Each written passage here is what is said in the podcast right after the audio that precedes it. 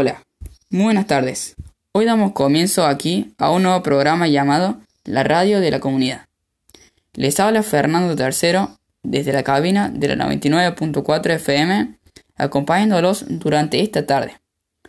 El pronóstico del tiempo para hoy es un día caluroso con una temperatura máxima de 37 grados centígrados y una mínima de 25 grados centígrados. Son las 17 y 5 horas y para comenzar trataremos un tema especial, importante y muy polémico. La grieta en la Argentina. Para nuestro país, desde hace mucho tiempo, se ha generado un enfrentamiento ideológico creando un clima social de poco tolerancia y de agravios entre las personas. Para seguir hablando de este tema, hemos invitado a nuestro programa a la señora Mónica Hernández, historiadora argentina, vive en Buenos Aires, además es escritora y da conferencias en todo el país. Ella es otra de nuestras invitadas, la señora Carla Juárez, que dicta clases en la Universidad de Buenos Aires. Ambas charlarán y darán su punto de vista de este fenómeno nacional actual. En relación a ello, nos preguntamos, ¿cómo fue el gobierno de Irigoyen y el de Aviar? ¿Qué hechos importantes sucedieron? ¿Qué pasó en el golpe de Estado de 1930? A continuación le daremos tres minutos para que debatan y den su punto de vista sobre el tema.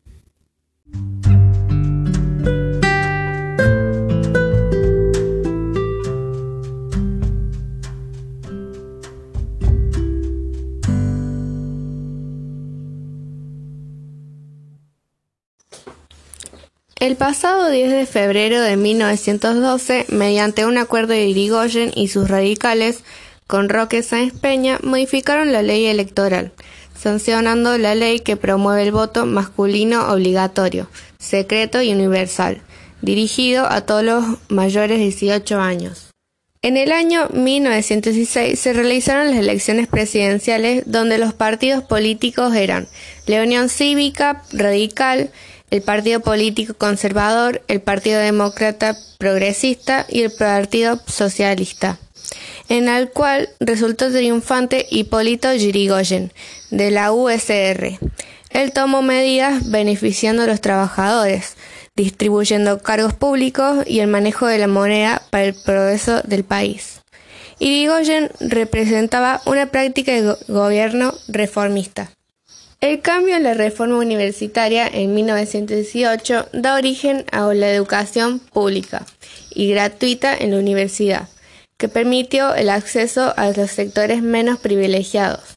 Pero se oponía a la Iglesia porque se pretendía separar la universidad de ella y la clase alta por no salir de ellos beneficiados. La Semana Trágica quería una mejora laboral, reclamando la reducción de la jornada laboral mejores condiciones de salubridad, vigencia de descanso dominal, aumento del salario y reposición de los delegados desaparecidos. Fue protagonizado por anarquistas en 1919. La fábrica metalúrgica Bacena, para atenuar las crisis provocadas por la Primera Guerra Mundial, decidió reducir costos laborales, bajándole a los obreros un 50% de su salario y contratando a mujeres y niños. Yrigoyen, cuando se enteró de lo ocurrido, dispuso la libertad de los obreros detenidos, fomentó el aumento salarial y reincorporó a los huelguistas despedidos. La Patagonia rebelde es el nombre que recibió la lucha protagonizada por los trabajadores anarcosindicalistas. En rebelión de la provincia de Santa Cruz, entre 1920 y 1921, comenzó como una huelga organizada por el sistema agroexportador contra la explotación y los obreros por parte de sus patrones. Los obreros exigían no trabajar los sábados, un saldo mínimo de 100 pesos mensualmente, un paquete de vela a cada obrero y ser reconocidos por la sociedad obrera. Luego, debido a la denuncia de Irigoyen, envió al general Héctor Verela con tropas de caballerías a poner orden a la Patagonia. Varela propuso una decisión contemplando la mayoría de los demandas y ellos lo negaron. Esto renauda, esto renauda las huelgas, piqueteos, saqueos. Cuando terminó hubo 1.500 obreros fusilados. El surgimiento de la petrolera fue durante la primera presidencia de Hipólito Yrigoyen, entre 1916 y 1922. Pero el 19 de octubre de 1922, pocos días después de asumir la presidencia de la nación argentina, Marcelo Trocanto de Alvera y Enrique Mosconi, fue nombrado director general de yacimientos petroleros fiscales, IPF, y permanecerán durante ocho años para extraer y explotar petróleo. Con IPF, Argentina convirtió el primer país en todo el mundo en tener una petrolera estatal integrada verticalmente, incluyendo a la Unión Soviética. Alvear tenía una manera holográfica o una relación más con la clase alta que con los trabajadores. Tomaba ciertas medidas que no favorecían al sector trabajador y la clase media y baja, a diferencia de lo que venía haciendo Irigoyen cuando asumió. A la vez que Irigoyen da ciertos beneficios a la clase trabajadora y se nota una mayor conflictividad social pudo ser posible ya que Alvear usó la fuerza de ciertos grupos que salen a la calle a enfrentarse con estos manifestantes que reclamaban por sus derechos, la suba de tarifas, la cual ellos salen a reprimir a estos trabajadores. Por eso hay mayor conflictividad social.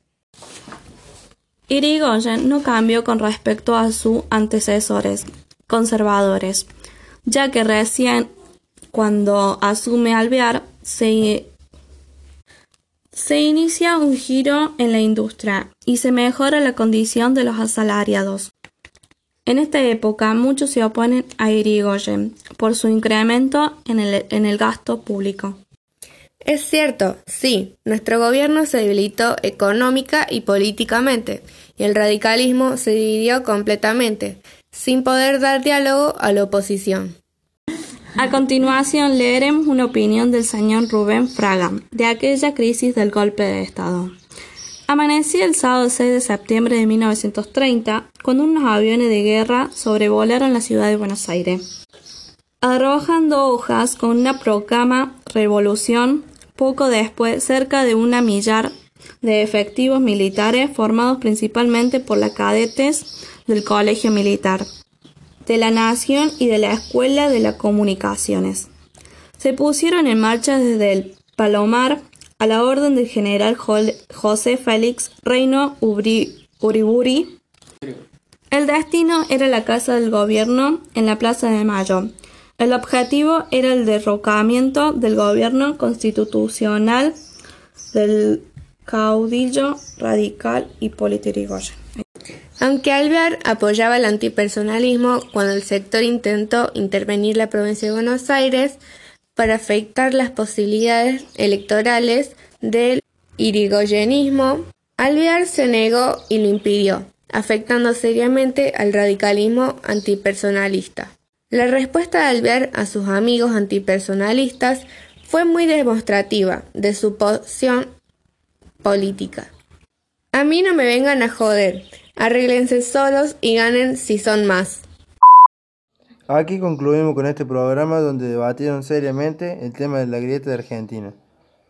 Concluimos con la idea de que al no tener apoyo político, la restauración democrática fue controlada por las Fuerzas Armadas, dando origen a gobiernos conservadores, fraudulentos y corruptos. Las manifestaciones masivas y la libertad de expresión marcaron en la historia argentina, al igual que los medios de comunicación influyendo con la gran conflictividad social, anunciando los errores del Estado. A continuación, para poder este programa cerrar. A continuación, para cerrar este programa, leeremos una fantástica reflexión dada por Tulio Don. Alguien decía que los hombres hacen a la historia, pero no saben qué historia están haciendo. Habitualmente, creen saber qué consecuencias tienen las acciones que ejecutan las características de la resolución del 30. Fue que quienes la realizaron no sabían de antemano cuál iba a ser el resultado.